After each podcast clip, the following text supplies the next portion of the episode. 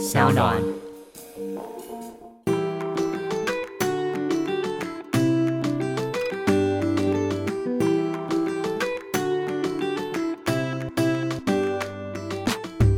欢迎回到艾比爱公威，今天又是我跟 Maggie 聊天的时候啦。嗨，又是我。哎、我觉得很棒哎，听到很多听众朋友有在留言中告诉我们他们想要听的话题，然后的反馈。很感人，是大家都真的很喜欢我们聊天的内容。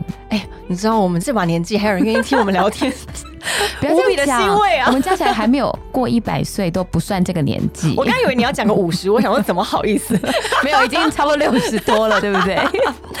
我们今天要聊的是，有一个网友在我们的留言板中发问说：“请问我今天是一个刚毕业的学生，我要怎么样去找人生的规划，跟如何实现我人生中的蓝图呢刚毕业，那已经是我十三年前的事情？”我。大概两年前你不要骗人，你大概要往上加我几岁？差很多。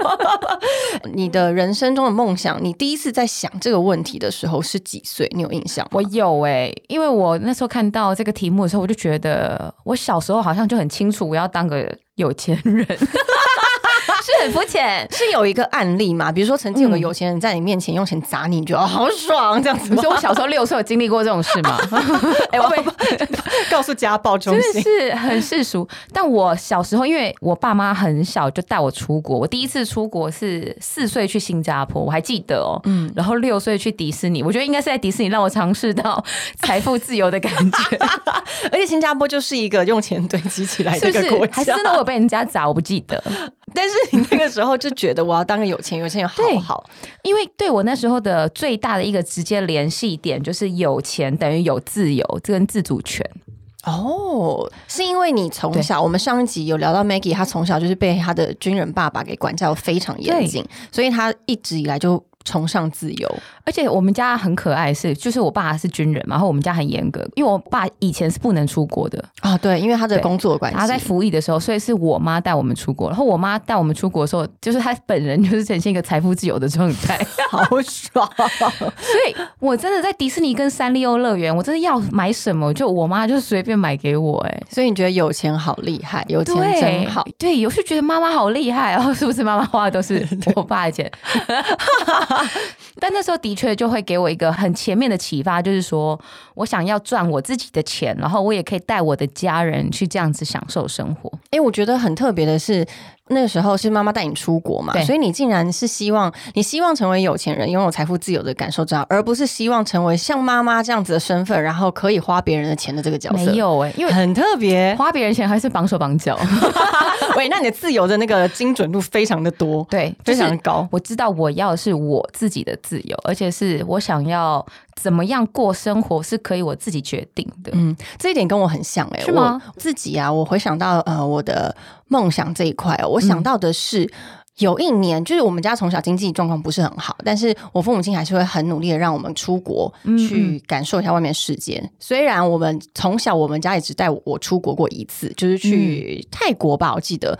然后那一次出去玩的时候，我就碰见了一个领队阿姨。嗯领队阿姨就是从台湾跟着我们到国外去，然后到嗯当地交给当地的导游嘛。对那时候我就觉得这是个什么梦幻的工作啊！哦为什么他可以赚钱，然后又可以出去玩，而且其实他在国外后，他没干嘛？他没做事，我小时候看到领队也会这样想，但其实他们要做的事情超多。对。但是你知道，年纪小的小朋友，他看到的就是很表象的，对他看到的就是好光鲜亮丽、好轻松、好好玩。嗯所以那时候呢，我就会觉得说，我一定要想办法靠自己的力量体验人生，尤其是旅游这一块。啊所以前提是靠自己的力量，因为我可能不知道这个阿姨是怎么有办法得到这个工作。对，但是我跟你一样的是，我希望用自己的力量去得到我想要的东西。嗯，对，就像你想要用靠自己的力量去赚钱。没错。对，我觉得很有趣，所以我从小的梦想呢，就是希望可以透过工作，然后来体验人生。哦，所以难怪你那时候会先去考空服员吗。对我那时候就是从小有埋下这个种子以后，我就觉得好向往，就是成为一个那叫什么嗯导游领队。我还为为此，其实为此还大学我就读那个参旅管理学系，嗯就跟观光相关的科系嘛。嗯然后毕业之后就发现，哎，其实还有一个工作跟我原本梦想的蓝图非常接近的，就是空服员。哦，所以你真的有实践你当年小时候的梦想。对，因为我还去考导游领队的考试，哦然后还最后就成为空服员嘛。然后我就觉得这跟我的梦想中的这件事情实在太靠近了。哦，对对对对对真的有在实践。我想到我自己当时候小时候想要有钱、有财富这件事情，而且是自己赚的钱。我十三岁就开始跟我弟在家里卖雅虎拍卖啊，你们卖 什么而？且你知道货卖自己的二手玩具吗？你答错，我跟你讲，那不值钱，要卖家里的碗盘。就是你好会，等一下，你是把自己家里面的东西挖出来吗？哎、你知道家里小时候都有那种百货公司的赠品，很多的好碗盘。聪明哦！因为你拿赠品，爸妈应该也觉得还好。对，因为我们就源源不绝的货源嘛，然后我们那时候刚得到人生的第一台照相机，就是什么都很喜欢拍，拍拍。那时候不好意思、哦，各位听众，那时候刚有网络而已。对啊，你那时候怎么会用雅虎13奇摩拍卖我？们家有电脑啊，然后我就发现连上网以后，除了即时通以外，还有一个叫做雅虎拍卖的页页面然后我就跟我弟说：“哎、不然我们就试看看卖东西。哎，真的卖掉，你知道那个钱真的进来口袋的时候，你会发现那个有一种很有趣又很神奇的成就感。嗯，而且它是靠你自己去得来的。，对，然后妈妈就说：‘啊，既然你卖掉，你就自己随便花。’哎，那真的就实现我小时候想要的财富自由。从雅虎拍卖开始。对，但我觉得大家真的不要忽视这种小小小小的能力耶，对啊因为它就这样累积起来的。它就是这样启发出来，一直到念书，然后一直到你可能出社会有可能会接触到的工作。嗯嗯嗯，所以这回应到刚刚那个听众，他讲到他的人生蓝图可以怎么规划这件事，我觉得应该反问他自己是。他在这个人生途中，因为大学毕业是二十二岁嘛，对，在这二十二年，有什么事情是让他会觉得兴奋？一讲到的时候，就像我们俩刚刚讲啊，眼睛都打开了，你就会觉得很兴奋。而且这个兴奋，你不要去急着忽略它。有些人讲到钱，会觉得哦，不敢讲钱，拍谁啦？害羞啦，贪财贪财对贪财。哦不好意思，我就是很喜欢讲 讲钱，钱钱才会来啊。真的哎、可是我觉得有些人他会因为社会价值观，让他去、不敢去追求他的热情。我相信有非常多的朋友有星梦、明星梦，尤其是明星梦是最明确，大家。想要做梦，但是不敢去追，因为很容易被人家笑。包括现在的这么流行的职业 YouTuber、网红，或是想要做 KOL，、这个梦想一说出来，可能很多人就觉得你在说什么啊？你以为你很厉害哦？你干嘛？你很爱现，你很爱秀。但是认真，你想要去追求梦想的人，是是不能对自己梦想感到羞愧的。对，你要常常讲出来，因为讲出来，旁边人听到，他有资源，真的就会来帮你。向宇宙下订单，对啊，像宇宙下订单，不是说他写在自己的小本本上就忘了这件事情了，就想说、啊、宇宙有一天一定会听到。这是什么多被动的那个？对 他需要主动一点的去跟世界 announce。因为这件事情很有趣的是，它会带动的是资源进来，然后真的有人突然想到，哎，不然他那么想要唱歌，不然反正我们公司八九那么低，这一首歌就让他唱，有可能呢、或者是他这么想要演戏，我们这次来有个小广告，就来找他的试镜看看。因。为我当年在公安公司工作，就是因为公司没有预算，推我上去做主持，然后你就开启了一个哎主持对我就偶尔还去接婚礼主持，到现在都还是、欸。哇。对，，所以那个也是让我无心插柳柳成枝的一个，无心插柳柳成枝。什么大叔梗啊！天哪，大家听得懂这个梗吗？对，我听得懂呃还好你是大叔。而且我觉得其实啊，就是在要如何靠近你的未来蓝图这件事，其实我自己有一个小小的小步骤，我哎分享给大家。我觉得如果你要询问自己如何规划自己的人生蓝图呢，第一个你可以先，我自己用的方式是倒叙法，我先预想我未来理想的生活是什么样的样貌，嗯我先不规划，我先假设，嗯嗯，然后你想好是什么样的样貌以后，它是需要怎么样子的能力让你达到那样的状态呢？啊第二步，你就是要开始思考我需要什么样的能力，然后你做哪一些努力。可能比如说像我想成为空服员的话，我大学就会参加相关的社团，嗯然后我就要相关的打工经验，因为我要面对人群，我要训练自己，我要进修，我要跟大家组读书会，嗯我就要如何靠近我想要达成的工作，然后用工作来达成我想要的理想的生活状态。因为说实在的，很多人都会说工作跟生活啊，其实大家很难去做，就是。生活不是全部都是工作啊，嗯工作也不是全部都是生活。但是我说实在的，尤其是在二十几岁的时间里，你很多时间会付出在工作里面，这个是我过去的经验，我觉得这是非常正常的，而且你能够尽量的把自己的工作做到是。你在你的工作中找到你的喜爱跟热情，你才可以在生活中互相的呼应，嗯，对你才会更有那个冲劲在生活里面。好，这是第二步嘛，然后第三步就是这个是我之前从来没有想过的步骤，但是到嗯我现在姐姐这个年纪，我想到的一个第三个步骤的是。不只是做梦，你要想想看，如果你这个梦想在你几经努力以后没有达成了，如果没有达成，如果失败了，你有什么的退路？嗯嗯我以前是个超级冲的人，我不给自己退路。就像我之前跟你说的，我环岛骑车，我不让自己脚脚落下。我认识你的时候就是对，但是其实我觉得，并不是每一个人都必须要跌得这么伤、这么的重。当然，很多人他的想法是。我因为没有退路，所以我一定要成功。嗯但是有时候不一定是你的努力就可以百分之百回收，有时候是你的机运不对啊，大嗯大时代的状况不好啊。所以如果安全一点点，你可以想一想，如果你这个梦想没有达成的时候，你有没有一个另外一个梦想，然后另外可以执行的事情？嗯另外一个蓝图，你也是非常满意，可以去再去完成的一件事。嗯因为我觉得很多的朋友们，他们在刚出社会的时候，他一股脑的想要完成他的梦想，可是他没有做一个停损点，嗯然后他可能也没有做一个心理准备。今天如果他失败了，他有可能就是这样瘫软一生呢、嗯嗯，他就没有办法。法，他就一蹶不振，再也站不起来。我自己这样认为，你呢？我自己觉得你刚刚讲到一个 key point 很重要，就是怎么样收尾你的情绪这件事情。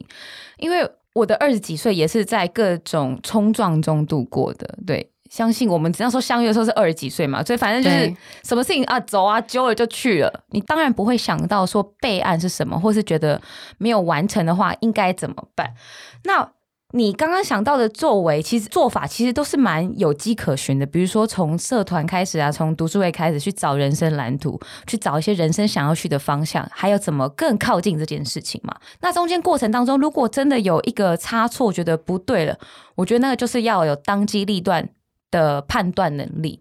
我举我自己来讲，我本来二十三岁的时候，我很想要去英国念书。嗯，我以前都是念媒体哦，然后突然那时候为了要陪当时的男友去英国念书，为爱走天涯又是一个为爱走天涯的故事。对，他们家呢，他妈妈要赞助他研究所的费用，当然两三百万没有问题。但我呢，就是要自己全贷款去做这件事。嗯所以我为了要完成我自己这个留学梦，我不跟我爸妈拿钱，我就给自己怎么样筹钱的方法，我去做直销。哦，哎、酷然后第二个是我完全没有念过设计，但为什么我想要选设计？好像觉得那个是一个比较未来可能有更大机会找到工作的一个职业，所以我选的那个设计是工业设计、嗯 （industry design）。我选的那个软体在学习的，它是拿来画跑车用的。嗯我的想象就是欧洲是车业大国，我未来比较容易找到这样的工作。好，所以这两条路我就开始选了以后，我就给自己一年的时间去执行。怎么样凑不凑得到这两百万去念书啊？然后还有我的技能有没有办法学？In the end 呢是失败的。好，嗯可是是失败的理由是我自己 end up 做这个选择。我在那边电脑学了一年之后，我就每天下班然后就坐在学成画电脑赛，车、画跑我就一直车，画跑车，从水壶开始画。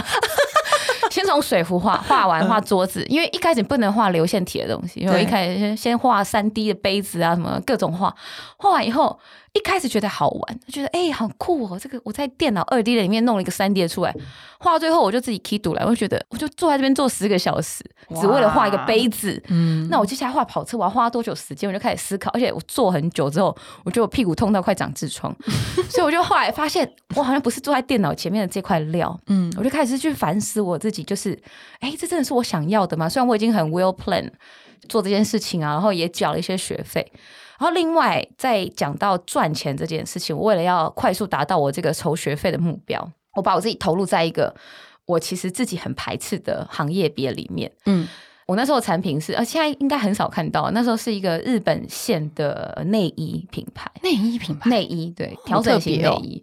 然后找我进去的人也是蛮有趣的哦，就是演艺圈幕后、幕嗯前都有在里面，嗯哼，所以我就觉得应该很靠谱吧。就是我认识这些前辈都在这边赚钱这样。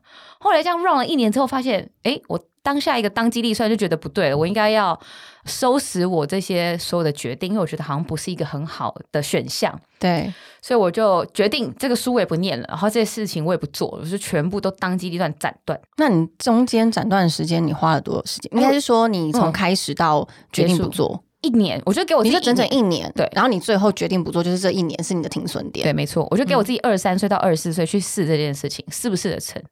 然后发现不行的时候，我就设我的备案，我要做停损了嘛。我就是完全的断绝这些事情。我讲断绝，比如说我不做直销以后，在这里面的人还是会想要一直拉住你啊，就觉得哎，你都已经做到这个程度，你应该得往上啊什么。怎样？那时候是蓝钻吗？还是什么还？没有到蓝钻那么，蓝钻其实算高的，你知道，我大概在最低阶，但是已经上去一阶。白金，白金。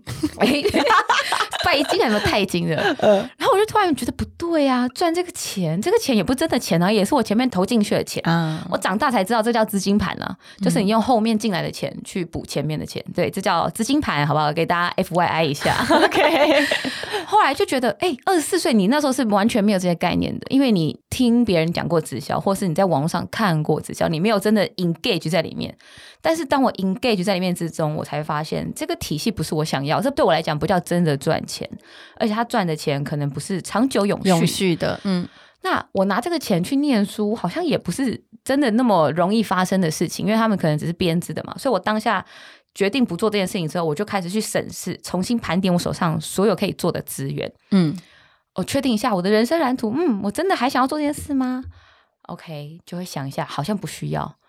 对，那还想要这跟着男朋友继续在一起吗？如果他既然那么坚持要，就还真的不需要对，，还也真的不需要。后来我就觉得，嗯，好像那就可以花更多心思在自己身上。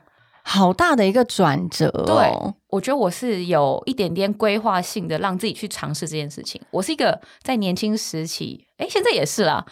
我不怕失败，但我很怕我自己没有去做这件事情的人。应该说，你先设定了一个你觉得有可能是一个最坏的打算吗？对然后你走进去以后，发现哦，它真的是最坏的。那我就好你就收手哎，所以跟你刚刚讲那个很像啊，就是当你面对你这么多努力，你也投入了，但是最后失败的时候，你怎么样收拾自己这个情绪？是，而且我觉得大家真的不用担心，就连我是一个从前就是冲冲冲，然后非常的执行力很高的人，我也曾经在那个职涯的过程中摸索过、迷惘过。我一开始在毕业的时候，就算我知道我要当空服员嘛，但是那时候空服员没有招考，嗯。所以我中间我想说，那中间这一年我要做什么呢？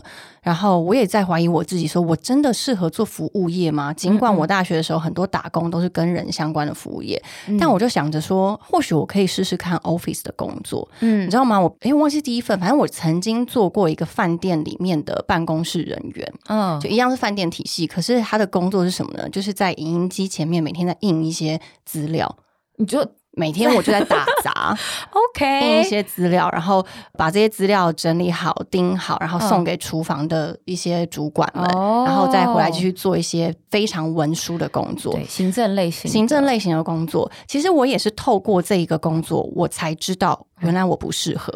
嗯，我也是做过 office 工作才发现不适合。对，所以我觉得发现不适合不是一件坏事，它嗯其实是一个非常棒的一个宝藏，因为你知道了你自己原来有这一面，然后你嗯更明确的知道自己应该要往哪一条路走。我说我不适合，不是因为这个工作很差、很糟糕、待遇很差，我觉得没有，因为每一个人都有他适合的位置对。但是我的个性呢，我自己认为我放在跟人相处上面会更好。嗯嗯，对对对对对。所以你会同意，就是如果面对不适合的工作，如果已经跟老板协调，然后也跟同事、主管协调以后，最后是跟自己协调，你会发现，哎，其实不是工作不好，是我不好。哎、你这是什么渣男分手语录啊？不好意思不是你不好，是我不好，我配不上你。不不好意思，不小心套到不同情境。但我以前，你有没有听过我们出社会那时代，常常长辈会跟你说，不要那么常换工作啦，对这样不稳定不好。是，可是我现在发现，哎，不对耶，好像不是这个样子的。嗯，我觉得对于他们的想法，应该是你的履历上面会让主管看起来你不是这么稳定的人，是是吗？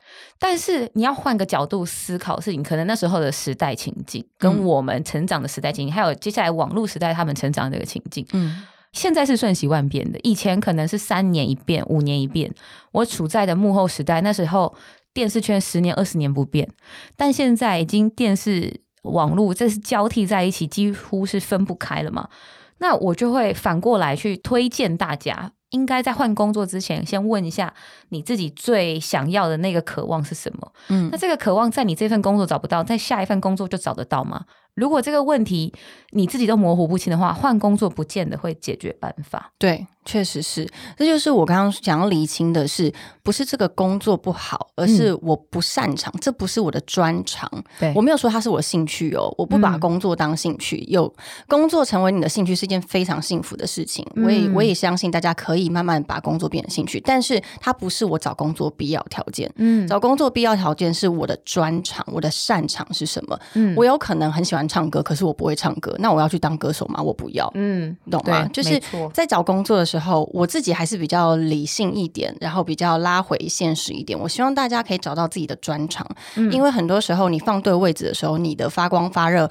同时会带给你对于这件事情的热情。嗯，那你最后一份工作是算精品业，还算是空服业？精品业，精品业。嗯，那精品业也那时候跟现在你在做的这些工作算是符合的嘛？因为我觉得有漂亮的东西，有相似。然后，其实，在精品业让我大开眼界的是，我从前没有接触到的一个领域。就我说的是比较。不一样的消费族群，嗯，对，然后还有一些，比如说高单价的精品啊，他们的公司文化跟一般的企业文化是不一样的，嗯，所以我学习到，我通常都是会我自己啦，我自己要。嗯，面对一个工作，你把这个工作打分数好还是不好的时候，我通常都会把它的优点放在最前面。嗯，这个公司值得我学习的是什么？然后我要把这个公司的优点给带走。嗯，对，这个工作对你来说才有意义。没有一个工作是没意义的。那那个从精品业带走的那个意义，你觉得是？我很会卖东西。哦，这是真的。我之后就变得很会卖东西，因为我以前当空服员的时候卖免税品卖超差的。你是推车推过去，没有人要买，真没有人买。好，我要回家，我回家要吃面包。但是我后来发现，其实尤其是柜姐这个工作，就是销售人员这个工作很厉害。我觉得他们要学的东西太多了，尤其你要服务就是这么高单价的客群，你要注意的美感非常多。这真的是一个非常需要专精跟经验的一件事。所以那时候我学习到的，当然只是皮毛而已。我至今都不敢说我真的是一个柜姐，因为我那时候才待了快将近一年嘛。嗯，所以我身边很多柜姐的朋友，我都觉得哇。你们怎么这么优秀？他们要要学的东西不是我们表面上看的销售而已，是，然后更多是要洞悉，对不对？是，没错。他除了洞悉之外，他的人脉、他的手腕，然后他要怎么样去永续经营他的顾客？其实说实在，话题，嗯，每一个工作都有他的能力，你可以把它发展到你的生活中，或者是今天很多人不是想创业吗？对，那你真的要创业的时候，你就可以从你过去的工作经验中来分析。你在哪个地方很擅长，然后把这些擅长的东西投在你想要创业的内容里面。Maggie 是个创业大师吧？我不算大师，我只是创业街头街头艺人，街头挂的。对，我同意我的说法。我同意，是因为嗯，你刚刚讲到每一个公司、每个工作对你接下来的发展都有影响。那你当下也许你觉得你做着日复一日的行政工作好像没有意义。但真的不要小看这个日复一日，因为我现在回头来看，为什么之所以我现在跨了这三个行业别的工作，然后我觉得我脑袋还可以运转过来，很大一个原因是来自于我过去老板给我一个很大的空间，让我去经手很多案子。嗯，就我讲好了，公关公司大家都知道，公关公司有多累。啊，那个累不是没日没夜，对，没日没夜。我以前年轻的时候有多可爱，我大学在玩戏学会啊，活动啊这些玩的很热络，所以我就觉得，哎，那差不多也就是这个样子吧。所以离开媒体圈的时候，我是先跳入一个公关公司，我才刚进去一个礼拜哦，那时候我也是二十多岁，老板就给我一个案子，他说来，那个看你年轻很有体力，那个这个案子给你，他就这样推给我。哇，我去了开会以后才知道，那时候的我的客户是那时候的股王，嗯，HTC。嗯，HTC 那时候股价四百多块的时候，不好意思，那个 十年前的事情，大家可以知道这个年纪是 十年前呃有点久远。那时候 HTC 他们要办家庭日，就是员工的 party，就是。把厂区改成像游乐园一样，所以公司非常大方，给了一个六百万的预算要做这件事情。哇哇！我一个二十二岁的人，好用哦！哎，六百万呢？六百万！我那时候才刚进去这个公司一个礼拜，那为什么老板这么看重我？不是因为他觉得我很有能力，而是因为公司每一个人都 loading 这么大的事情，没有空。嗯，老板就说啊，那你就看旁边那个人怎么做 Bank Q 的，那个人怎么做啊素食，他就要我去跟旁边的人学，所以我就是边走边看。然后就看同事怎么在处理这么大案子，怎么跟客户应对。包含你二十二岁，你要进到这么大的公司去跟人家开会的时候，你穿着打扮、言语其实都是需要有一点美感的。然后我就这样子在那边雕雕雕雕了半年、一年之后，诶，我竟然也养成了怎么样跟大客户沟通的能力，怎么样知道这么多。他们有两三万人要参加这样活动的大公司，他们注重的是什么？安全、阖家欢乐，公司预算花的漂亮，做的面子，这是他们很看重的事情。那对应到我自己现在的公司，那我就可以更同理心的去思考说，如果我们也接手到这样子的公司，不管它体积大小，其实每个老板在乎的不外乎都是这件事情。就是从你小位置开始去做起来之后，你你累积到自己身上能力，不外乎就是组织能力啦、沟通能力，还有怎么样找钱的能力，这也是创业者很重要的一个功能。对对，我觉得尤其是现在毕业生啊，他们一定会问说，这是一个千古不变的问题，大家一定会很迷惑，说我第一个工作到底是要找小公司还是大企业？哦，这个好八股的问题哦。但是这个问题我那时候也问过我自己，嗯，我那时候觉得我自己的个性是。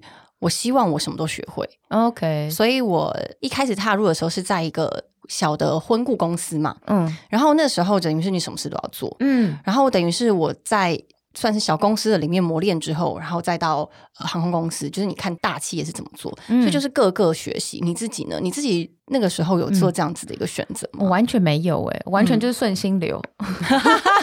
从二十二岁开始就顺心流，真的超顺心流。我二十二岁第一份工作，当然我就是选我那时候念的科系啊，媒体公司。然后我会选那家公司，也不外乎就是市场上就最大两家其中一家。所以你还是看企业的规模吗？没有哎，就纯粹他们叫我去应试。这样讲是不是觉得自己没价值？不是啦，因为那时候毕业第二天嘛，我就是野心勃勃，就觉得哪里有缺我就去拿，所以我就进了麻辣天后宫。哇，对我进麻辣天后宫，但是第一天上班我就是得到一个非常大的震撼，但我第一天上班就上到半夜两点，从早上十点到半夜两点。嗯，隔天一样，你第二天就走了吗？没有，我第二天一样十点上班啊。嗯，对，可是我当下就觉得哇，好兴奋哦！原来这就是电视圈，原来卖干就是这回事，对，有病。但是很好玩的事情是我们公司那时候最大体制有呃十几个节目，对，所以就是也一两百个人，就算是那时候电视圈很大的规模了。但回头这几年再看哦，你就会发现，哎，你怎么样去定义那时候是大公司小公司？因为那间公司现在也不在了。真的很示威，对，就才不过十年的事情。那当下应该是判断你自己这个人到底可以贡献什么，对公司贡献什么嘛？然后还有，你可以在这个工作岗位上面得到什么样你具备的能力，你想要精进的能力，这个是很重要的两个点。这不外乎跟公司大小无关，对不对？所以这个是我一路上在选择公司体系的时候，我回头看，好像我都不会特别去选大公司，尤其是后面转职的公关公司也好啊。啊，然后我最后一份在 NGO 的工作，其实都算是中小规模哎。嗯嗯嗯嗯嗯，我觉得其实不管公司的大小规模，就是你该学的东西，你该从公司偷走的东西，你就是把它偷走。对，不能只是当薪水小偷啦。其实，哎，对啊，偷薪水就是太 easy 了吧？对，实际上要偷一些技能呢。对，或者偷些老板的那个脑袋，不是偷老板的人脉，因为老板人脉你是偷不走的。哎，对呀，是老板的这也太卑鄙了吧？因为我以前在刚创业初期，我就想过这么卑鄙的想法。Really？真的？哇，这不择手段哎！我那时候很笨啊，就以为这个客户是我负责的，那我开公司，客户是不是就跟我走？你知道吗？我很天真。哎，但是我觉得这应该是蛮多人会有这样的思考的逻辑，对不对？那结果不是吗？就是包含跟健身房教练一样啊，就是。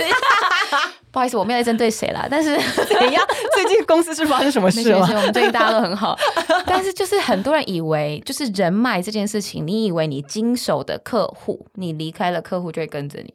但是姐姐，我在这边要讲一个很现实的话，真的是有时候客户为什么会选择这个品牌，不外乎只是。因为这个教练，他还会因为这个品牌带给他的信赖感、服务、后勤等等，它是一整体给出来的一个氛围。当然，你说哦，你。有一些教练，他可能会觉得，我用教练来讲，是因为这是我自己产业里面最明显的例子哦。就是从大俱乐部出来，你可能会觉得你把这些学员带走了，可是不要忘了，你就是变成你一个人要身兼内勤、客服、行销、销售、教课，是所有事情在你身上的时候，你一个人是做不了那么多事情的。嗯嗯嗯，我三十岁以前，我也以为我一个人可以做很多事。但后来三十岁之后发现不行，你还是要让其他人一起来协助你，这件事情才可以做得漂亮，做得长久。是，而且我觉得，如果我们今天放长远一点，嗯想长远来看，如果你是希望可以有一个永续经营，而且具规模化的一个事业或是职业好了，我觉得很多事情它的专业是有它的必须的。对，每一个领域，它要要有放一个专业的人在上嗯面。然后，如果你今天是一个到处沾一点，到处沾一点，但是你今天要就是面对一件大的案子的话，你有可能也标不下来。对啊，因为你一个人就是没有办法做到一个公司规模可以做的事情，所以我们刚刚说的是，你可以有那样子的思维，嗯你可以学习老板的思维是怎么样的思维对，偷老板的思维，这是最厉害、最厉害的资产。嗯，我透过一个很厉害的老板思维，他不是我直接的老板，但是他是我老板的朋友。然后每一次他们在聚会的时候，我都会在观察他们怎么样彼此对话，怎么样在那个无形当中，你觉得好像很无害的应酬跟对话当中，把这件事情谈成。嗯，这也是为什么大人们都要去谈生意。我们就想说，我们去瞧事情，对，我们去谈事情。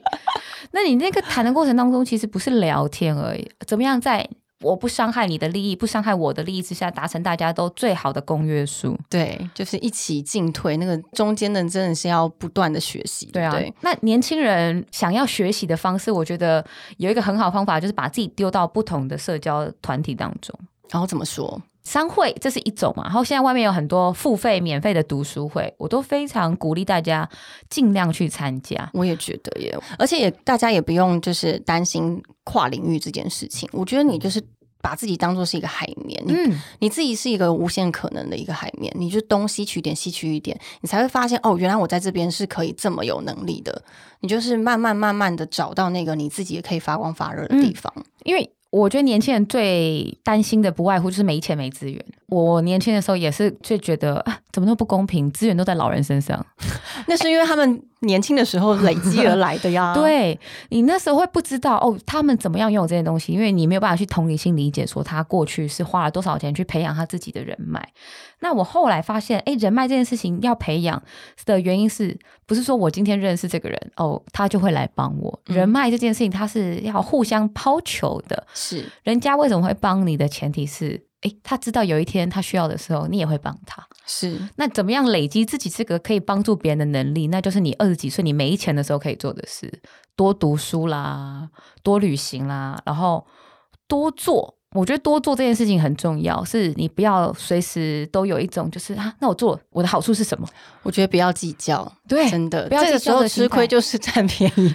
但是我觉得大家也不要吃亏啦，那个吃亏前提是你自己心里面舒不舒服。你应该你要去衡量一下。对你跟自己相处二十几年了嘛，你要吃这个亏之前，你自己先问自己，诶舒不舒服？好像只有一点点不舒服，那好，不然我就试看看。对你总要设一些底线嘛，一次两次帮助他人可以，但是嗯不是一直无限次的当烂好人。对，但也不是每一次你都要计较，说我之后可不可以从这个人身上讨回来什么？因为在太累了。对，除了太累了之外，其实，在 Maggie 刚刚说的，在那么年轻，你没有资源，你没有金钱的时候，你有什么？你有就是这个敢冲的心嘛，这个肉体。这个肉体啊，这个新鲜的肝嘛，对。嗯，还有你就是非常没有设限的想法，嗯。这都是年轻人的资源，所以你就是善用你现在这个状态下最好的资源，然后去投入。嗯，所以我那时候二十多岁，我就开始给自己设一个五年一个时间点的去盘点，嗯。就是我二十五岁赚到现在是这个薪水，是我在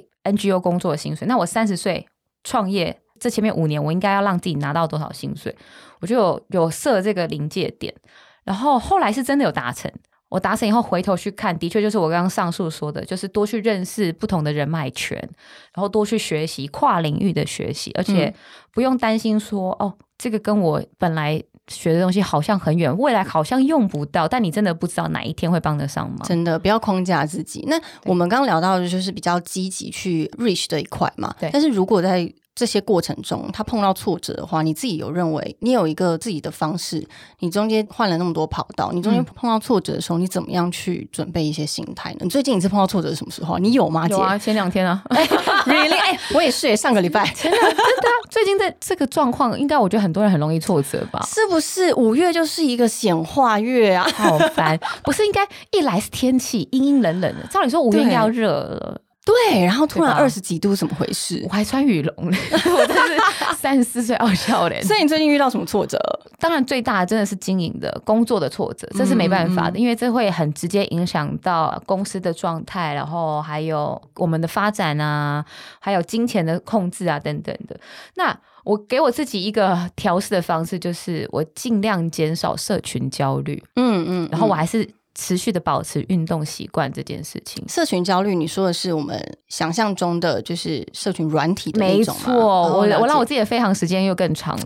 了解。我本来之前飞行一天是飞十小时，对，我现在飞更久。你现在可以直接到纽约，对不对？我礼拜天14小时整个 对没有二四，直接到南美洲。对我礼拜天基本上我现在就有一点过分嘛，我就整天飞航、欸，我觉得很棒哎、因为我自己嗯也是，其实有一点点变相的让自己一周里面工作的时间嗯嗯，非常的聚焦集中在几天里面，然后其他时间就是我的呃养精蓄锐的时间，对，我这很重要自己的生活的时间。因为就像我们刚刚提到，其实每个人都有一些生活中的 struggle，可是他可能没有提，他放上他的 Instagram 啊、Facebook 上面都是很美好的这一些，嗯嗯嗯，所以你看到的时候，你真的会幻觉，你以为每个人都活在这么美好的状态。假的，对，你也知道假的，可是你眼睛看的时候就会说，你看人家就是活得这么好，你就是这么烂，然后你的脑中的小我就开始自我挞伐。所以这就是一个社群焦虑的来源对，啊。所以我就会让嗯自己不去看这些东西，即便我都知道啊这些东西不见得是百分之百 real 的，那我们就把它关掉嘛。因为你生活中其实有很多事情值得你去聚焦、去投入的，比如说跟另外一半啊、跟家人的相处啊，或是是对自我的投资，这都需要花时间。嗯，而且我觉得大家要知道的是，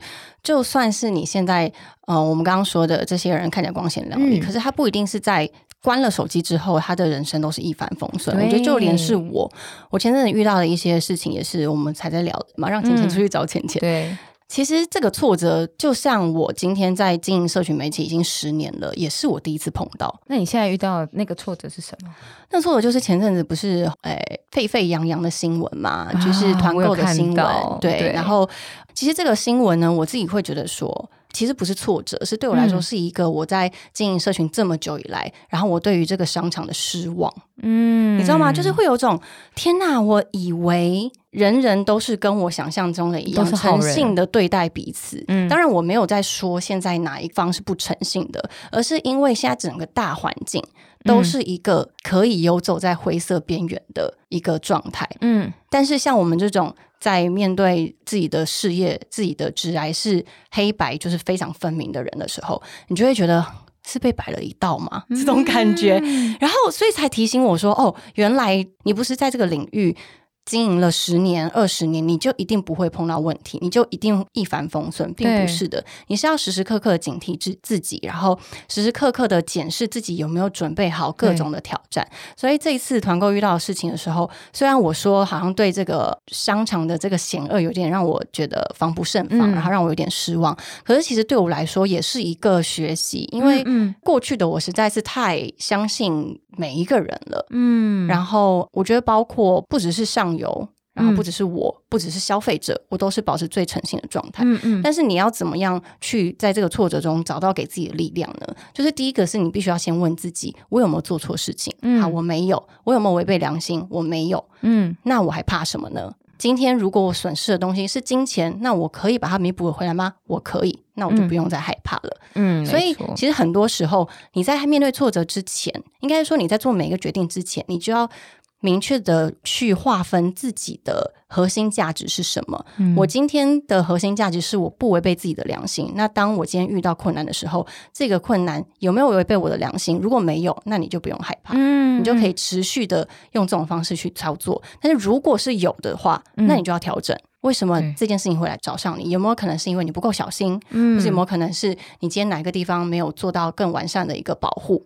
所以啊，我觉得其实，在遇到挫折的时候，大家真的不用把挫折当做是一个失败的稻草，它有时候真的危机是个转机，绝对是一个非常好的一个警示。都是功课哦。对，真的是。所以我觉得，其实，在人生中的挫折啊，我们说面对职场上的挫折的话，其实都是小事。嗯有时候你都在想说，每一年在过生日的时候，都希望自己身体健康啊，爱我的人、我爱的人都是能够嗯健康幸福啊。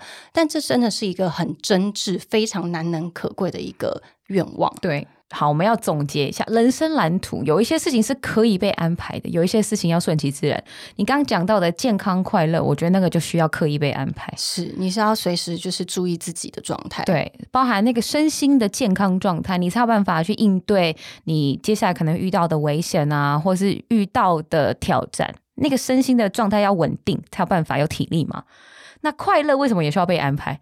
因为每天人生鸟事这么多，你不安排一些快乐，怎么能呢？是真的，对啊，要刻意跟家人的快乐是需要被安排时间啊、投入啊，这些都需要。那哪些事情顺其自然？我觉得就像你刚刚讲到的，你没有违背自己的良心，你也没有做错事情，你尽你可能的做最好的、最大的选择。那我们剩下的真的就叫做顺其自然，就交给天吧。呃，就是阿拉伯文都有有一句话，就他们很爱讲英沙哈啦，就是我做最好的，I do my best，God do the rest 啊，对，很棒。所以他们最后都会讲顺应阿拉。什么？顺便也要讲个 Namaste 的感觉，哦，也可以，好吧，大家一起来大休息。对啊，我觉得其实，在我们聊到就是人生的职场蓝图上面，大家也不用把它看得这么的严肃。我觉得不要这么严肃，你就是当做是一个好玩的事情吧。然后你你可以多多尝试自己会在哪个地方会有不同的可能跟发现，然后也在错误中学习。我觉得也是一个很好的一个学习的方式。先想好要当什么样的人，再去想要做什么样的职涯规划，好像就会简单很多。是祝福大家都可以接近自己的蓝图越来越近，然后活在自己的蓝图里，平安喜乐。Namaste，我们下次见喽，拜拜，拜拜。